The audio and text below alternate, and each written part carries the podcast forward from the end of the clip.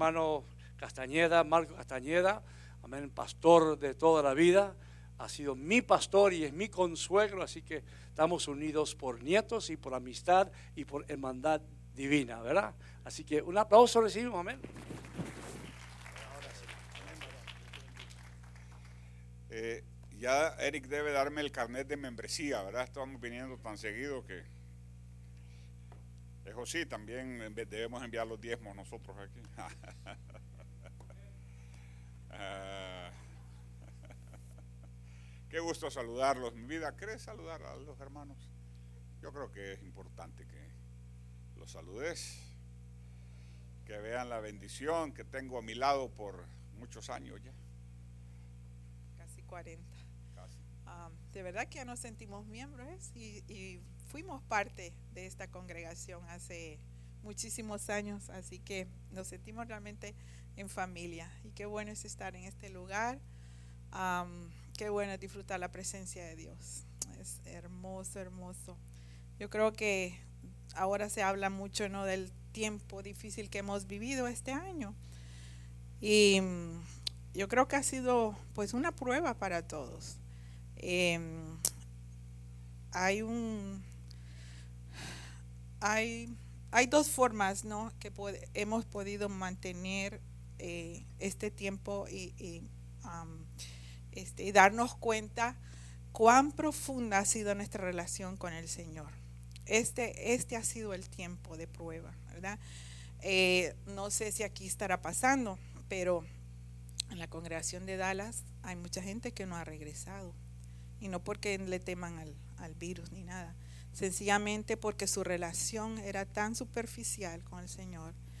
Su sustento nada más era el domingo o en alguna otra reunión especial. Ese era su momento con el Señor y ya en su casa a lo mejor se olvidaba. Y ese es el remanente que habla la palabra. Hay un remanente fiel, hay un remanente que a pesar de todo está firme está fiel en el Señor.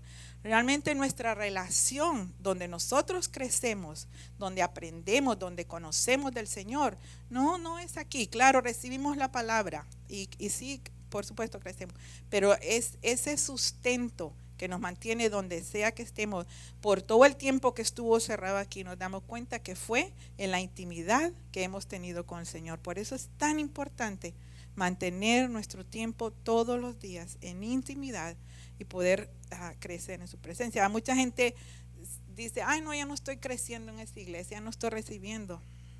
Qué falso.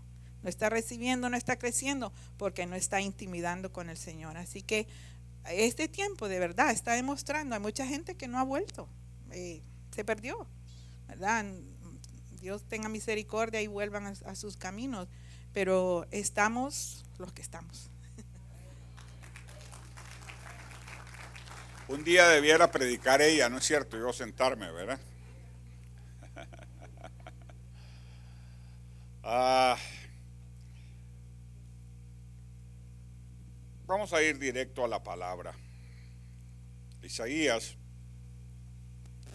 capítulo, no, Primera de Reyes, capítulo 19, que estoy, voy a hablar de Elías, por eso me confundí. Primera de Reyes, capítulo 19, versículo 10 en adelante. Vamos a ir directo a la palabra del Señor mientras lo buscan. Gracias a los que de una o de otra manera han estado apoyando a nuestros queridos compatriotas allá en Honduras. Eh, ha sido un tiempo difícil, especialmente para la gente en la zona norte, y eso va a afectar todo el país. Así que gracias por su apoyo, eh, gracias por ser una iglesia sensible a las necesidades de sus hermanos, aunque están lejos. Muy bien. Hay diferentes formas en que Dios se revela a nuestra vida. Este año particularmente ha sido un año donde la revelación de Dios para nosotros ha tenido un sabor especial. Pero déjenme leer con ustedes eh, Primera de Reyes 19, voy a leer de la Reina Valera del 60. Sigue siendo mi favorita, de vez en cuando uso la NBI pero el otro día estábamos leyendo un pasaje con Charito y encontramos un versículo que obviamente lo recordábamos muy bien y nada que ver. La traducción, ¿verdad? Era bien diferente. No digo que es mala, pero sigo prefiriendo la del 60. Ok, dice así la palabra del Señor. Eh, él respondió, Dios le preguntó, ¿qué haces aquí, Elías? Y Dios responde, eh, Elías responde. Él respondió, he sentido un vivo celo por Jehová, Dios de los ejércitos, porque los hijos de Israel han dejado tu pacto, han derribado tus altares y han matado a espada a tus profetas, y solo yo he quedado y me buscan para quitarme la vida. Estaba pasando un momento de los más difíciles en la vida del profeta. Estaba deprimido, estaba escondido, estaba, se sentía miserable, se sentía sin apoyos y se, se sentía solo, abandonado. Y Dios le responde, Él le dijo, sal fuera y ponte en el monte delante de Jehová. Y he aquí Jehová que pasaba y un grande y poderoso viento que rompía los montes y quebraba las peñas delante de Jehová. Pero Jehová no estaba en el viento. Y tras el viento un terremoto, pero Jehová no estaba en el terremoto. Y tras el terremoto un fuego, pero Jehová no estaba en el fuego.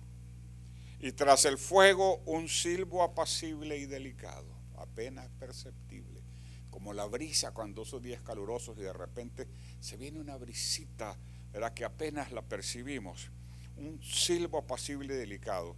Y cuando lo oyó Elías, cubrió su rostro con su manto y salió y se puso a la puerta de la cueva. Y aquí vino a él una voz diciendo, ¿qué haces aquí, Elías? Él respondió, he sentido un vivo celo por Jehová Dios de los ejércitos, porque los hijos de Israel han dejado tu pacto, han derribado tus altares y han matado a espada a tus profetas y solo yo he quedado y me buscan para quitarme la vida. Si estoy solito, pobrecito de mí, nadie está conmigo. Y le dijo Jehová, ve, vuélvete por tu camino por el desierto de Damasco y llegarás y ungirás a Hazel por rey de Siria. Dios. Dios se le reveló a Elías de una manera inesperada en este pasaje de la vida del profeta. Obviamente es fácil relacionar a Dios con la tormenta, con el trueno, con el fuego, con el huracán, con el terremoto, porque es el poder de Dios. Y el profeta estaba acostumbrado a ver a Dios de esa manera, pero en esta ocasión en particular, Dios se le reveló a través del silbo apacible, a través de la quietud, a través ¿verdad? de algo apenas perceptible. Y, a veces Dios nos habla, ¿verdad? Eh, muchas veces muy contundentemente, pero otras veces es como una suave voz al oído. ¿Sabe que a mí me ha pasado algo con mis hijas? Y con algunas otras chicas de la iglesia, que eh, con mis hijas desde Anneli, desde Isabela, Dios me hizo sentir a mí cuál iba a ser el sexo de la niña desde recién embarazada y, y, le dije, va a ser niña. Y después, así sucesivamente, aunque ellos obviamente en algún momento querían varón, yo no, le pude decir nada. Y cada vez, ¿y cómo lo supe? Porque Dios me hablaba, no es que Dios me, eh, me decía ¿verdad? en un trueno, no, era como un silbo apacible, una vocecita que me daba la certeza, la seguridad, la convicción de esa palabra. Y eso se ha repetido ya en varias ocasiones, así que las embarazadas pueden poner, no, no es cierto. La fila de las embarazadas, no, no es cierto. A veces Dios nos habla de esa manera, Dios nos habla, Dios se nos revela de diferente manera. Y hay un personaje en la Biblia que puede eh, ayudarnos a entender cómo se nos revela Dios en este 2020. Estamos tan acostumbrados a oír un mensaje, y yo no digo que, sea negativo ni que todo sea mentira, pero a veces tan sobreenfatizado en la prosperidad, en el éxito, en el declara y en el esto y en aquello. He llegado a ver algunas cosas en Facebook que la gente cree que no son reales. Por ejemplo, el otro día ve, si Dios está contigo, Dios nunca te dejará caer. No es cierto. Dios a veces nos deja caer. Dios a veces permite que topemos la tierra porque tiene una lección que darnos. Pues este año el, el, libro de Job nos enseña cómo Dios se nos revela en el sufrimiento. Este no ha sido un año fácil. Este no ha sido un año, ha sido un año muy particular. Quizá algunos de ustedes ha sido más próspero y están eh, hasta más hermosos, ¿verdad? Eh, eh, más prósperos, pero para la mayor parte de la gente ha sido un año de dolor. Por muertes de personas, por pérdidas, por diferentes tipos de situaciones. Pero el libro de Job nos enseña que no necesariamente tiene que ser malo y que tiene que ser un tiempo perdido porque Dios se nos revela a través del dolor. De hecho, Isaías dice, varón de dolores, experimentado en quebranto, menospreciado fue él de las naciones. Como cordero fue llevado al, matadero, no a pura escena de dolor. Y el ministerio de Jesús siempre de alguna manera estuvo relacionado con el dolor. Nosotros conocemos la historia. Fue despreciado en su pueblo, en su comunidad. Fue incomprendido de niño, aún por sus padres que no entendían el poder y la deidad que habitaba en él.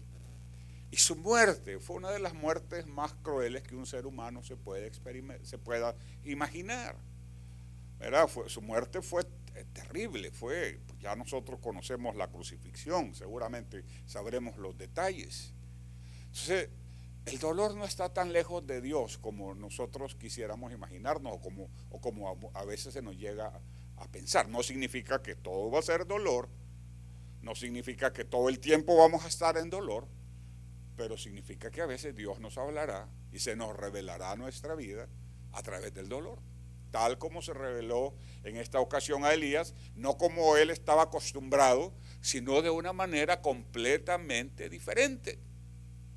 Job era un hombre, como si han leído el libro de Job, y les recomiendo que lo lean, era un hombre justo, era un hombre piadoso, era un hombre eh, eh, prevenido diariamente, hacía sacrificios por sus hijos, por si acaso pecaban si tenía una relación cercana con el Señor. Conocía a Dios de alguna manera. Tenía una relación, no como nosotros lo conocemos ahora, era una relación, era, era Jehová, era el Padre, eh, eh, eh, el yo soy.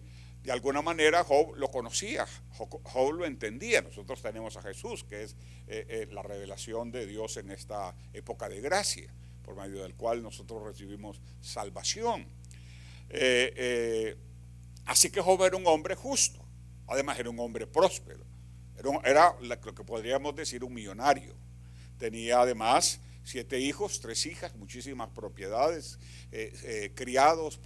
En esa época eh, la riqueza se medía por las cabras que tenía. Tenía miles de cabras y miles de ovejas y miles de animales con los cuales se podía comerciar. Ese, ese, era el dinero en esa época. No habían dólares ni tarjetas ni nada de eso, ¿verdad?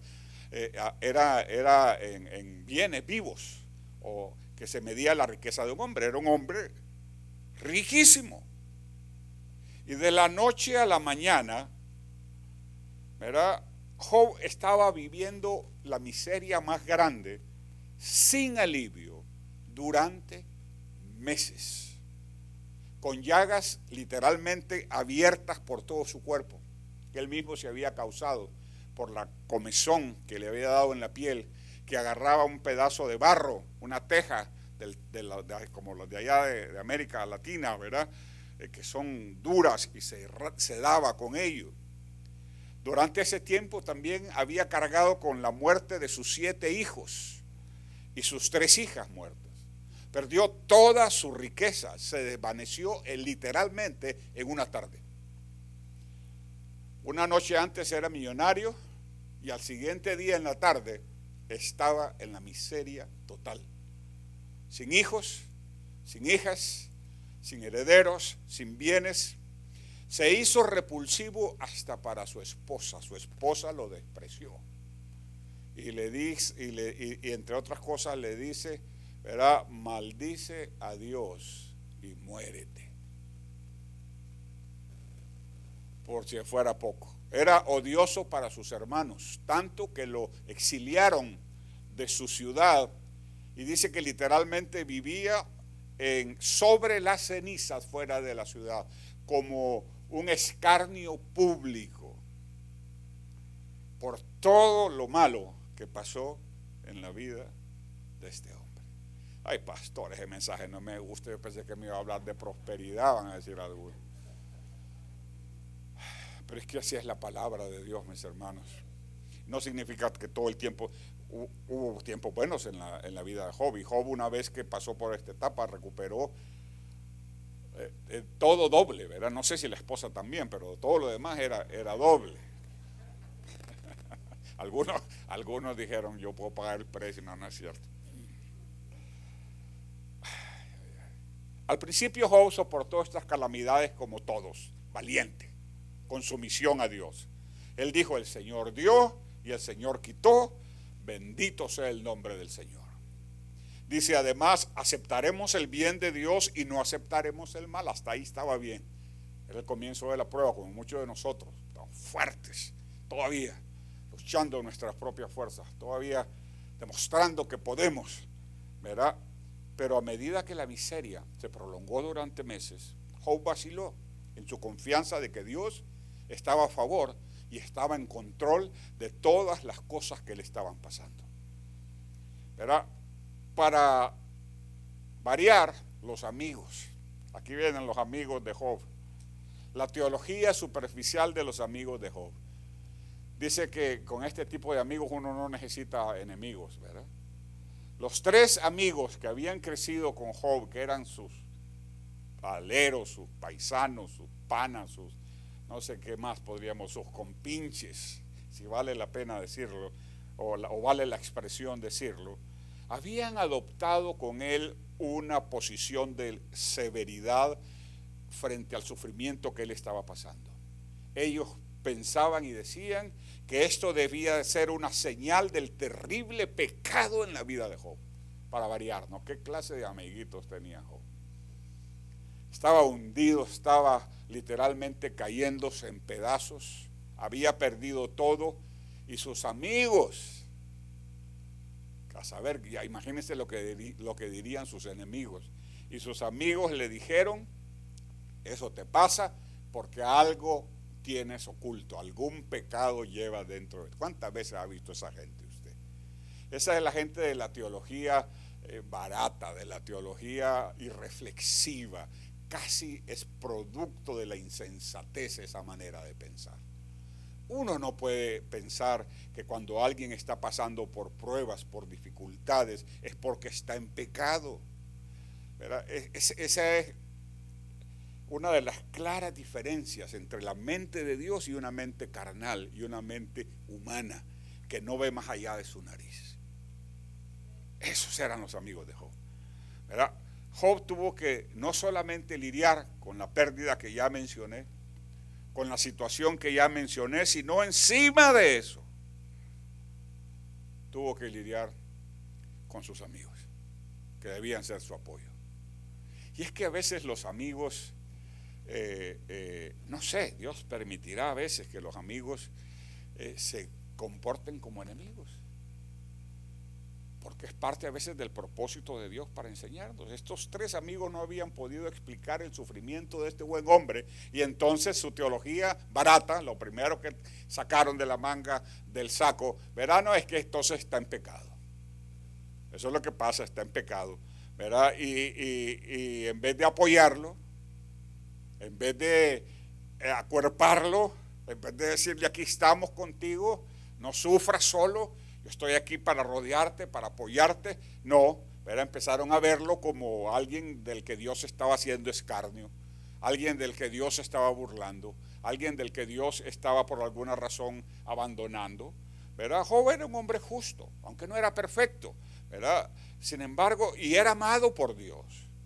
Esto que le pasa, le pasa a Job no era un trato y misericordia de parte de Dios, era parte del proceso de Dios en la vida de este hombre para eventualmente crear a través de él el hombre y la mujer que Dios había visto. Hay lecciones que solo se pueden aprender por medio del dolor. Los niños, mire los niños, que son unos angelitos cuando están durmiendo, ¿verdad? Pero cuando se despiertan se transforman, ¿verdad? Eh, eh, conocemos a alguien que eh, empezó a tratar con sus hijos y dijo, no, yo no voy a usar la vara, yo no voy a usar la disciplina física. Y era entonces cuando hacía algo malo, no ser, o, no por ahí, y el niño la, miraba y seguía haciendo lo que hay niños que, que no entienden, ¿verdad?, la obediencia a menos que sean confrontados con el dolor. Eventualmente le cayó el 20 a la chica, ¿no?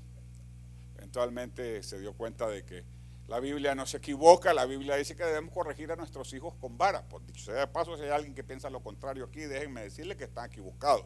La Biblia dice, no se trata con la mano ni con el cinto, se usa una vara, un instrumento, ¿verdad? Eh, eh, delgadito, redondito, que no causa daño, pero que pica. Y entonces cuando empezaban a usar la vara, le daban sobre el pañal unos pañalotes así de... ¡ah! Se burlaba de ellos. Los niños son bandidos, son, ellos son tremendos. Pero hay lecciones que solo se aprenden con, y la obediencia es una de ellas. Hay, llanto de los chicos, y voy a hablar un poquito a, los jóvenes, a los padres jóvenes. Hay un llanto que es de dolor o que es de temor, y eso no debe ser reprendido, pero hay un llanto que es de rebeldía. Cuando se te tiran al piso y te patalean y te hacen cualquier cosa, es un llanto de rebeldía. Tú no debes disciplinarlos estando enojados, ellos deben saber qué es lo que está pasando y por qué los estás disciplinando, pero te aseguro 100%, hay cosas que ellos solo van a aprender a través del dolor de una vara. No es maltrato, no es abuso, es corrección. Y Dios a veces nos tiene que tratar de la misma manera a nosotros. Imagínese un niño que solo crece alimentado de dulces y ice cream, ¿verdad? Eh, eh, ¿Qué clase de niño va a ser? O un niño que nunca se le ponen límites, que siempre hace lo que le da la gana.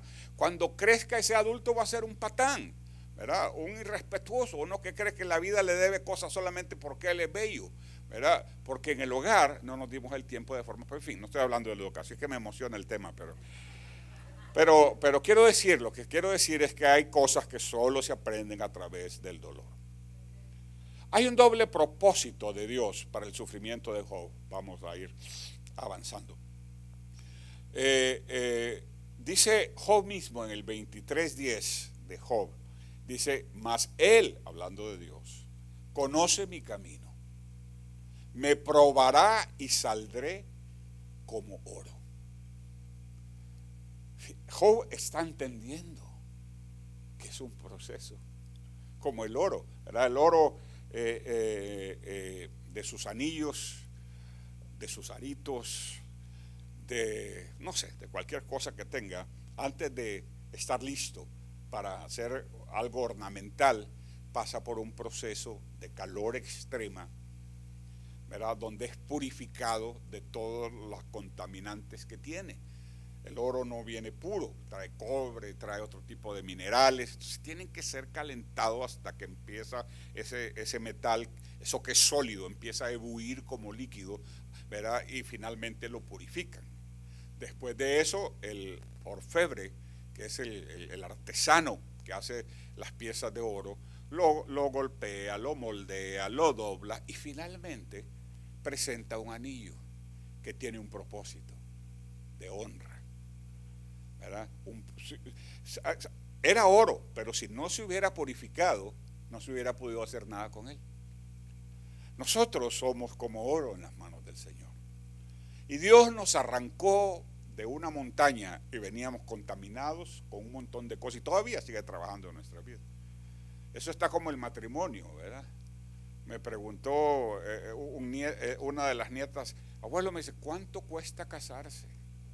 Y yo le dije, hijita, yo no sé, yo todavía sigo pagando y me casé hace 40 años.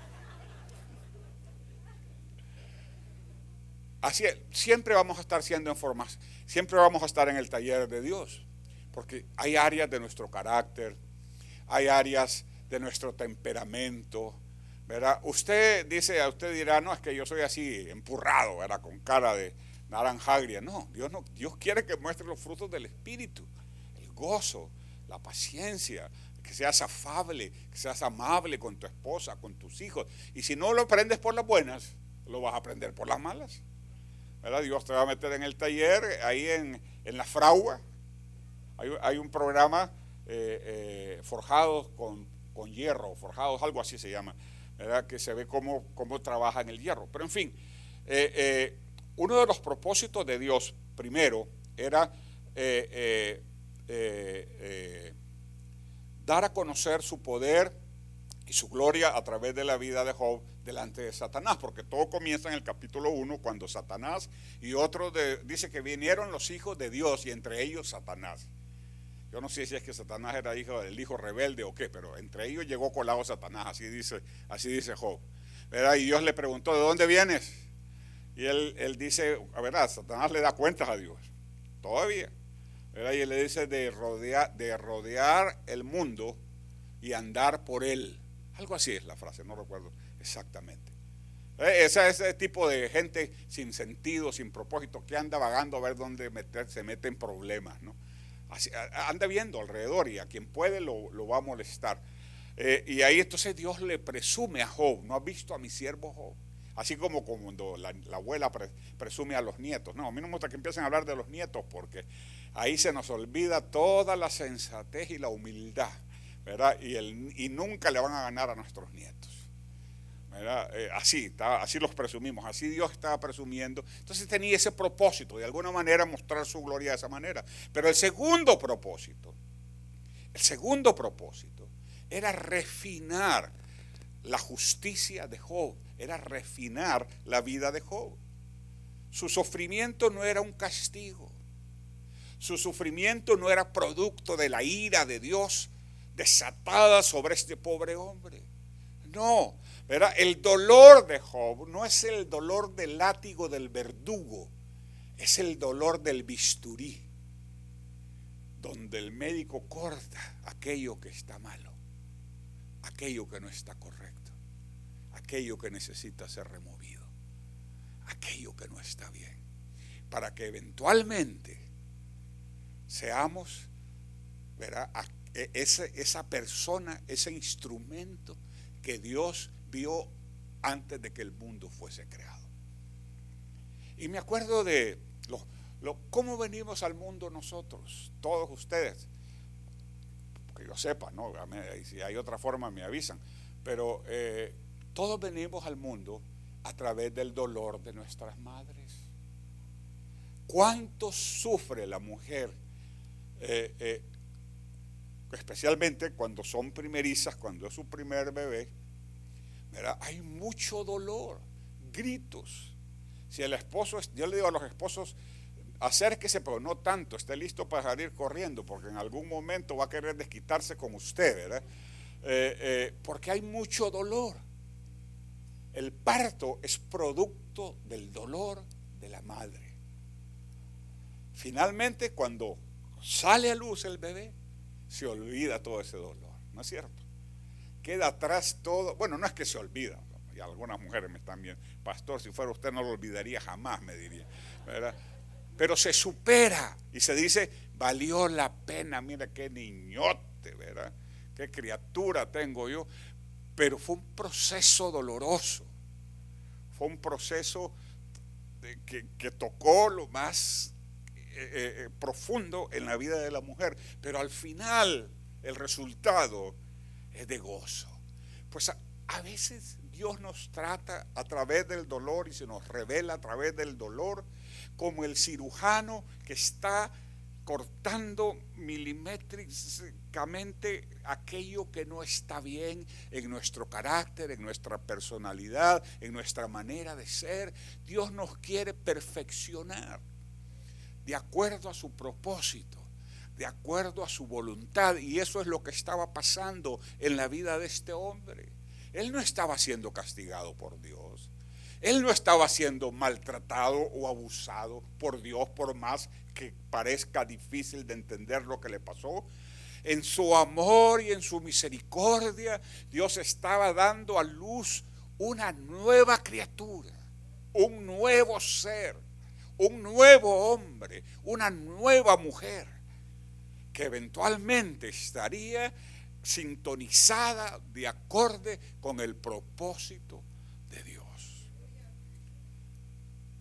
Mire, cuando un niño tiene una astilla en el dedo, y no es esos lugares que uno puede esperar que salga sola, lo mejor que usted puede hacer por esa criatura, el acto de misericordia más grande que puede hacer con ella, es cortarle un poquito, que le va a doler, y sacarle la astilla que no es parte y que va a causar infección y enfermedad.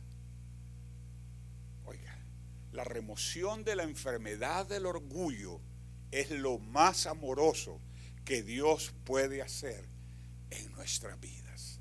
Porque al final, aunque nos duela, aunque nos maltrate, aunque nos golpee, aunque nos toque lo profundo del corazón, el resultado va a ser en bendición para nuestra vida. Van a pasar cosas que no tienes en control. Van a pasar cosas que no puedes cambiarlas. Van a pasar situaciones que se escapan a tu manera de pensar. No creas que Dios te está castigando. No creas que Dios es tu enemigo. No creas que Dios eh, eh, te usa como escarnio delante del mundo. No, es el Padre amoroso cortando ahí donde está la infección, lo cual nos duele, pero al final el resultado va a ser salud. No importa cuál fuera el costo, pero eventualmente el resultado es la salud. Si usted ve a los seguidores más cercanos de Jesús, al círculo íntimo de Jesús, si lo juzgáramos con la manera de pensar de hoy día, con los estándares de hoy día, donde importa el carro que manejas, la ropa que usas, el valor de tus zapatos, todos estos hombres serían unos fracasados. Todos, aún Jesús. Ni siquiera tuvo una casa propia, ni siquiera un burro propio. El pollino era prestado. Ya sabemos cómo murió Jesús. Jacobo murió a espada. Probablemente dice que se refiere a que fue decapitado. Pedro fue crucificado y cuando lo iban a crucificar dijo, yo no soy digno de morir como mi maestro. Crucifíquenme con la cabeza hacia abajo. Mateo sufrió, sufrió martirio, habiendo sido muerto por filo de espada. Juan, que ya sabemos todos que murió en Patmos, pero antes de eso, durante una ola de persecución en Roma, dice la tradición cristiana, que fue objeto, ¿verdad? De, eh, fue metido en una olla de aceite hirviendo y se salvó de milagro. Y pudiera seguir, la lista es interminable. Santiago, el hermano de Jesús. Eh, que aunque no era oficialmente un apóstol, fue, fue, líder de la iglesia en Jerusalén y fue arrojado de una altura de 30 eh, metros de uno de los pináculos del templo. Bartolomé también, el apóstol Tomás, Matías, todos ellos. Ninguno de ellos tuvo una muerte natural, a excepción de Juan, que después de lo que le pasó fue eh, eh, eh, condenado a las...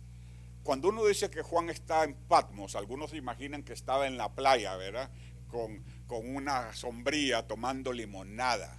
No, él fue condenado a las minas que habían en Patmos por el resto de su vida, a trabajos forzados. Ahí fue exiliado. Y ahí Dios le reveló el Apocalipsis. Es, decir, cada vez que uno piensa en este, es que, yo no sé, estamos tan, tan aparte de lo que fue la época de Jesús que se nos hace difícil. Por ejemplo, yo no puedo entender como un, joven que ha sido eh, eh, líder de alabanza de la noche a la mañana diga que ya no, que ya no cree en Jesús. ¿verdad? Y abandone la fe. No lo, ¿qué clase de cristianismo? ¿Qué es lo, ¿Cuál es la Biblia que ellos han leído? ¿Qué es la historia de la iglesia que ellos conocen? El dolor, mis hermanos, es parte y forma a través de la cual en muchas ocasiones Dios se nos revela. No significa que vas a sufrir todo el tiempo, no te apures, algunos están preocupados ya. Pero cuando venga el dolor, entiende, Dios quiere tratar algo conmigo. Y voy a concluir, no quiero ser muy largo el día de hoy. Eh, es interesante que lean el juicio de Dios, las quejas de Job, Job en algún momento de esta trayectoria, y es comprensible, definitivamente perdió el camino y pensó que era odiado por Dios. ¿verdad? Y Dios le contesta, eh, eh, eh, déjenme leer solo para hacer referencia a, este, al juicio, ¿verdad? Job capítulo 38, versículo del 1 en adelante. Aquí Dios le responde, después de que Job ya hace como el niño que hace berrinches, que se tira al piso, que se queja y que dice, no, no es posible, yo, no es justo que esto me esté pasando a mí, ¿verdad? No hay forma de que yo me merezca algo así. Eh, eh, Dios le responde. Job 38, 1 en adelante. Dice, entonces respondió Jehová a Job desde un torbellino y dijo, ¿quién es ese que oscurece el consejo con palabras sin sabiduría? Y le dice, ahora ponte bien los pantalones. Eso es lo que quiere decir lo que viene, ¿verdad? Porque ahora sí vamos a hablar tú y yo. Versículo 3, ahora ciñe como varón. Déjate de actuar como una muchachita y ponte los pantalones que te voy a contestar. Yo te preguntaré y tú me contestes. Yo no quiero estar en ese lugar, ¿eh? jamás. Que Dios nos libre de estar en ese lugar. Sin embargo, a lo mejor nos toca porque somos a veces tan cabezaduras que Dios tiene que ¿verdad? seguir tratando con nosotros. Versículo 4, ¿dónde estabas tú cuando yo fundaba la tierra? Es decir, ¿qué sabes tú? Que pueda discutir conmigo con lo que yo estoy haciendo. ¿Dónde estabas cuando yo fundé la tierra? Házmelo saber si tienes inteligencia. ¿Quién ordenó sus medidas? Si lo sabes, o quién extendió sobre ellas cordel, sobre qué están fundadas sus bases, o quién puso su piedra angular y empieza ahí como dos capítulos, dos o tres capítulos y Dios lo lleva y le pregunta hasta si sabe cómo nacen las cabras y cómo se alimentan y cómo sobreviven y quién le pone leyes al mar. Y yo me imagino que Job al principio estaba así como esos muchachitos, ¿verdad? Que están enfrentando al papá con rostro duro, ¿verdad? Y de repente se empezó a dar cuenta que no había manera de ganarle a Dios. Y, Job, ¿verdad? Eh, eh, versículo, capítulo 40, versículo 1, dice, además respondió Jehová a Job y dijo, ¿es sabiduría contender con el omnipotente? El que disputa con Dios responda a esto. Entonces respondió Job a Jehová y dijo, he aquí yo soy vil. ¿Qué te responderé? Como dicen los argentinos, ¿por qué querés que te diga? Che? ¿Qué te responderé? Mi mano pongo sobre mi boca. ¿Para qué ando de hablador? ¿No le ha pasado? Y a mí me ha pasado más de una vez. ¿Para qué tenía que meter yo mi cuchara en eso, verdad? Qué bruto que soy. Así dijo Job. es aquí, dice, entonces respondió Job a Jehová y dijo, es aquí yo soy vil. ¿Qué te responderé? ¿Qué sé yo? Mi mano pongo sobre mi boca. Una vez hablé, mas no responderé. Aún dos veces, mas no volveré a hablar. Respondió Jehová a Job desde el torbellino y dijo, ciñete ahora como varón. Y sigue la historia y Dios lo confronta. Y para concluir esta historia, y que saquemos algunas lecciones concretas de cómo se nos revela, qué es lo que Dios quiere que aprendamos en el dolor. Es importante que sepan que no es que Dios te está maldiciendo ni que estás pagando un pecado de tu pasado o de tu presente. Eso tampoco tiene razón y base teológica, porque entonces eso haría, haría, haría, dejaría sin valor la muerte de Cristo. Dios no nos perfecciona de esa manera para salvarnos, no. Ya, ya, la obra fue hecha por Cristo en la cruz del Calvario. Él hizo todo lo necesario. La salvación es por fe, no por obras. Ustedes lo saben bien.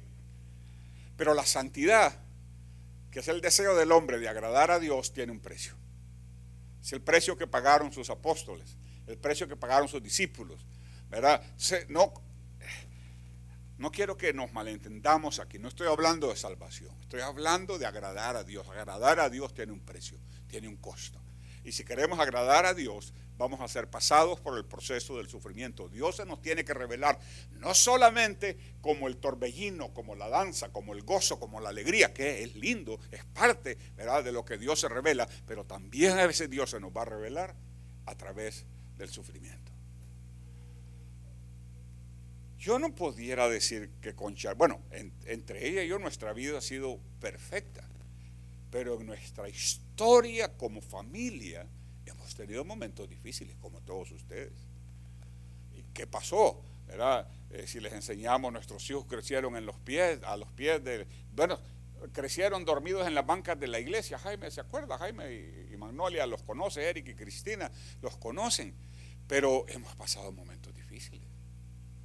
¿Por qué? Porque Dios también tiene cosas que enseñarnos, ¿verdad? A través de esas situaciones, a través de esos momentos, ¿verdad? A través de, lo que no nos gusta, a través de lo que nos duele.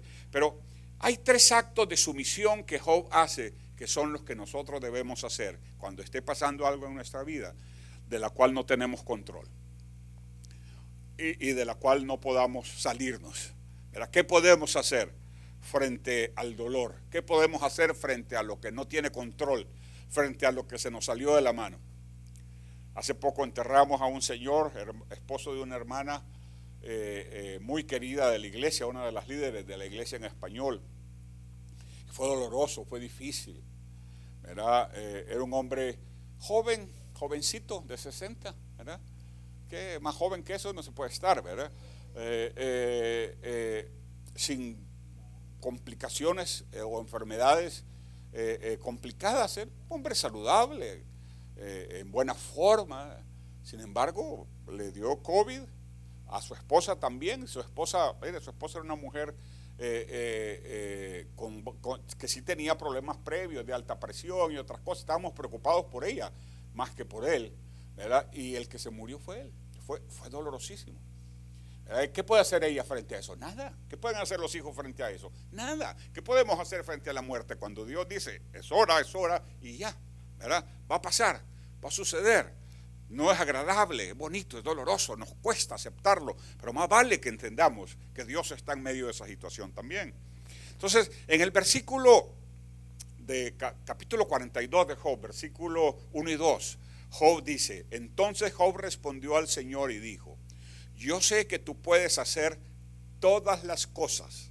Oiga bien, finalmente Job, ¿verdad? Aquel que se le paró a Dios como para reclamarle, finalmente le cae, ahí, ahí Dios se le revela. Eso fue una revelación de Dios. Dice, entonces Job respondió al Señor, aquí sí pasó la prueba, ¿eh?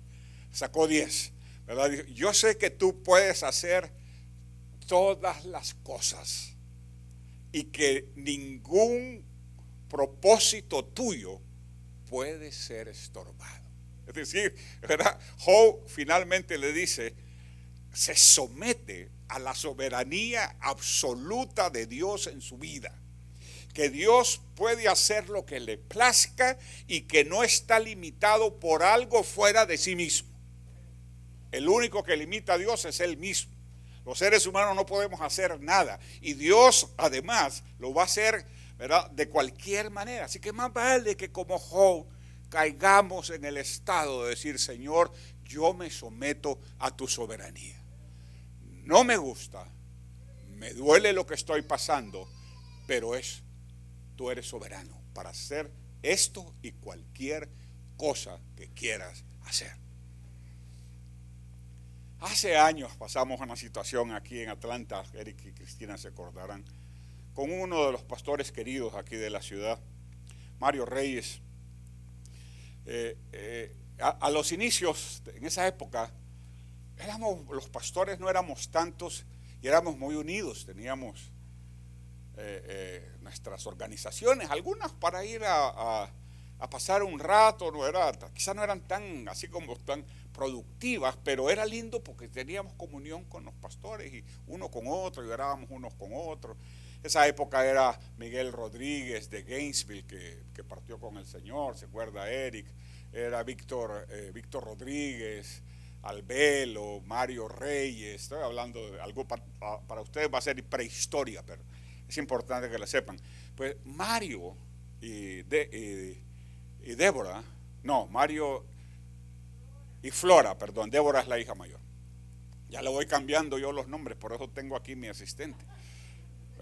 Cambio las fechas y los nombres, pero ella es, ella es, como, los, como los masoretas de la Biblia, quiere que todo sea exacto. Eh, eh, hasta la hora.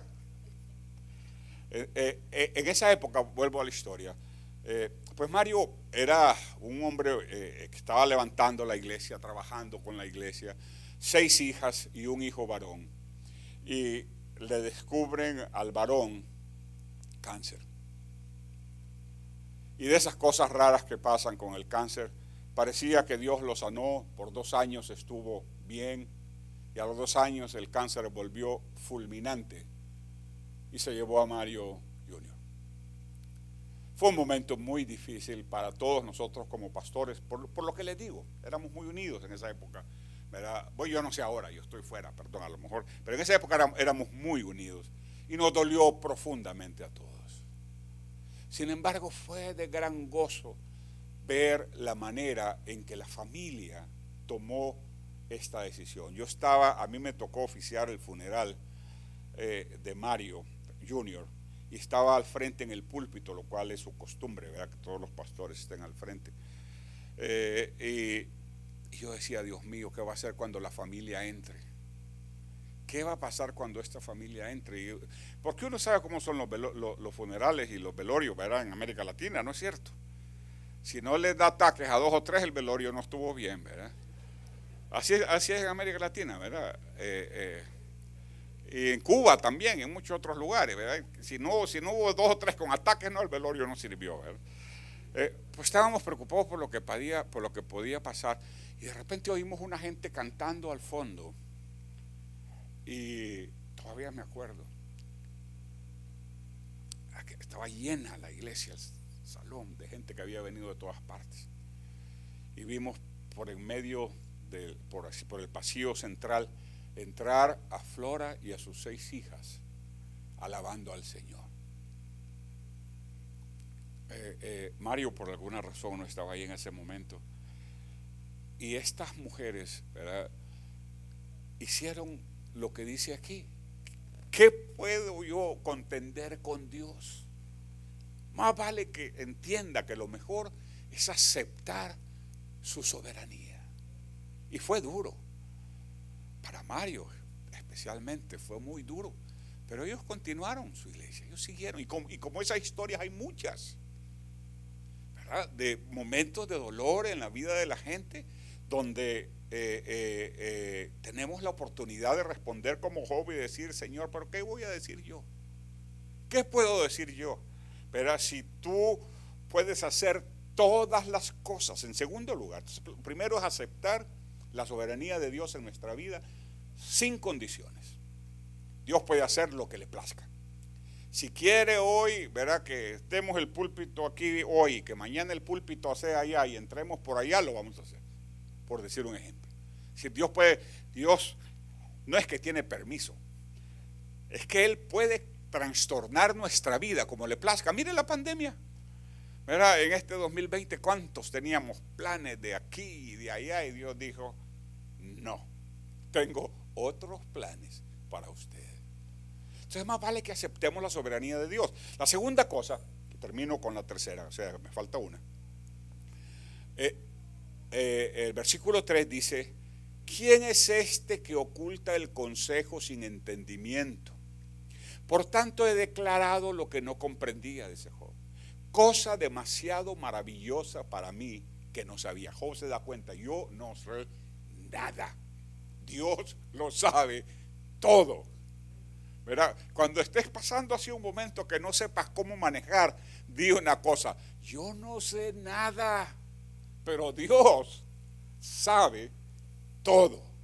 Él sabe todo. Lo segundo que tenemos que hacer es aceptar la sabiduría infinitamente superior de Dios y su conocimiento de nuestra vida mucho mejor, más potenciado al mil por ciento de lo que nosotros conocemos. Por último, en el versículo 4 al 6, nuevamente cita a Dios Job y dice lo siguiente, escucha ahora y hablaré y te preguntaré y tú me instruirás. Y dice Job, dice, he sabido de ti solo de oídas, pero ahora mis ojos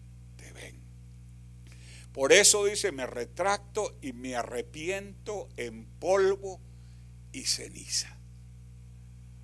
Cuando, si hemos sido como los niños malcriados, respondones con Dios, que por qué aquí, que por qué allá, ¿verdad? Esta, esta mañana estaba predicando en otro lugar y al final se me acercó una señora pastor, me dice muchas gracias por el mensaje. Sabe que había algo que no entendía que está pasando en mi familia. Mi hijo dice que ha sido un chico, eh, eh, eh, un, adorador en la iglesia, ¿verdad? de repente nos dio la carta de que se va a Laramie, que se va a, uno de esos grupos especializados, ya no recuerdo cuál, y yo le estaba reclamando a Dios, ¿cómo es posible, Dios, que tú permitas eso? Si nosotros lo consagramos a Él, si nosotros lo dedicamos a Él, ¿verdad? si nosotros te hemos servido toda la vida, ¿cómo es posible que quieras arrebatarnos a nuestro hijo de esa manera? Me dice, pero ahora, me dice, yo he entendido que Dios es soberano, que Dios es absoluto y que Dios no necesita pedirle permiso a nadie, ¿verdad? Que Dios es totalmente en control de todas las circunstancias. Entonces lo tercero es arrepentirnos. Si hemos tenido esa actitud, arrepintámoslo. Creamos en todo, con todo nuestro corazón, en la soberanía absoluta de Dios. Ore para que Dios nos dé, esa convicción a cada uno de nosotros, que Dios es soberano y Él hace lo que le plazca. Te guste o no te guste, patalees o no patalees, llores o no llores, Dios es soberano. ¿Verdad? Siempre. Número dos, cree en todo tu corazón, estoy cerrando, eh, eh, eh, cree en todo tu corazón que todo lo que Él hace, esto me encanta. Cree, cree con todo tu corazón que todo lo que Él hace es correcto. No hay nada que Dios haga que es incorrecto. Todo lo que Dios hace es correcto y bueno. Aleluya. Qué lindo vivir así. Qué lindo vivir sabiendo que todo lo que Dios hace es correcto y bueno. ¿Verdad? Todo lo que Dios hace, nos guste o no, nos duela o no nos duela, ¿verdad? Sea lo que sea, lo inesperado, todo lo que Dios hace es correcto y bueno. Aleluya. ¿Verdad? Viviendo de esa manera, vamos a dejar de sufrir tanto y saber que nuestra vida está en las manos del Señor. Te quedas sin salario. Todo lo que Dios, hace es correcto y bueno. Que se te murió un pariente, todo lo que Dios hace es correcto y bueno. ¿Verdad? Que, que chocaste tu carro favorito y fue pérdida total. Todo lo que Dios hace es correcto y bueno. Aleluya. Que no te salió el negocio como tú pensabas. Todo lo que Dios hace es correcto y además es bueno. Aleluya. Gloria. Ya voy cerrando porque hay más notas y no quiero que nos vayamos tan tarde. Le agradezco, me dice la hermana. no, estoy bromeando. Ese amén como que dolió. No, no es cierto.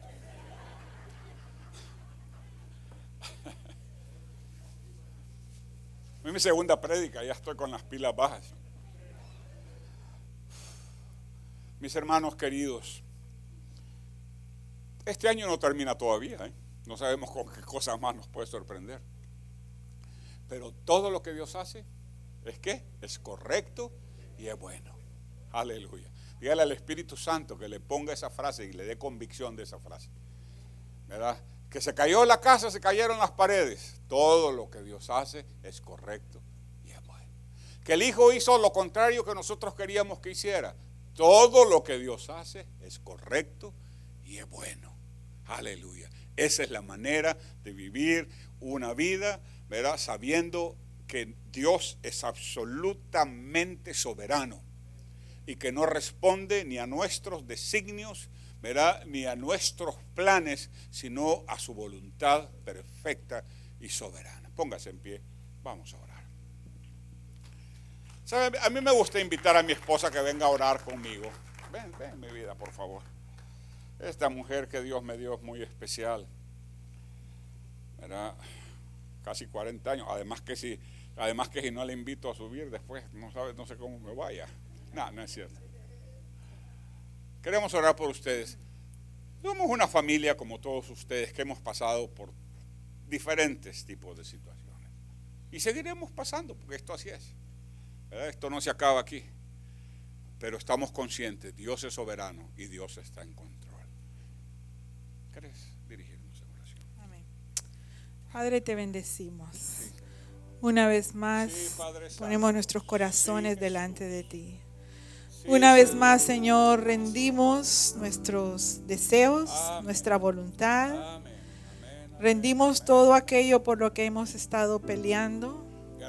Te damos gracias, Dios, porque reconocemos en este instante, por medio de tu palabra, por medio de tu Espíritu Santo, que tú eres soberano, Dios, que eres el dueño absoluto de nuestras vidas. Que todo, Señor, es en tu tiempo perfecto. Padre, tú nunca estás tarde. Señor, danos, danos esa fuerza, danos esa convicción de aceptar tu perfecta y soberana voluntad. Que podamos decir, Señor, como Job, el Señor dio, el Señor quitó, sea el nombre del Señor bendito en todo tiempo. Padre, bendice a tu pueblo. Abrimos nuestro corazón, levantamos nuestras manos esta tarde diciéndote que nos rendimos a ti, Señor. Oh, no queremos pelear más, no queremos batallar más. Rendimos, Señor, nuestras vidas. Rendimos lo más íntimo de nuestro corazón esta tarde. Lo entregamos a tus pies, Señor. Que sea tu perfecta y soberana voluntad. Señor, gracias por tu palabra, por tu bendición. Gracias, Señor, porque te tenemos. Gracias Señor, porque nos amas con amor eterno. Tu amor nunca cambia, Señor.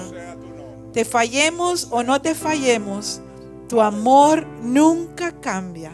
Eres bueno, Señor, y te adoramos con todo nuestro ser. En el nombre de Jesús. Amén. Dios le bendiga.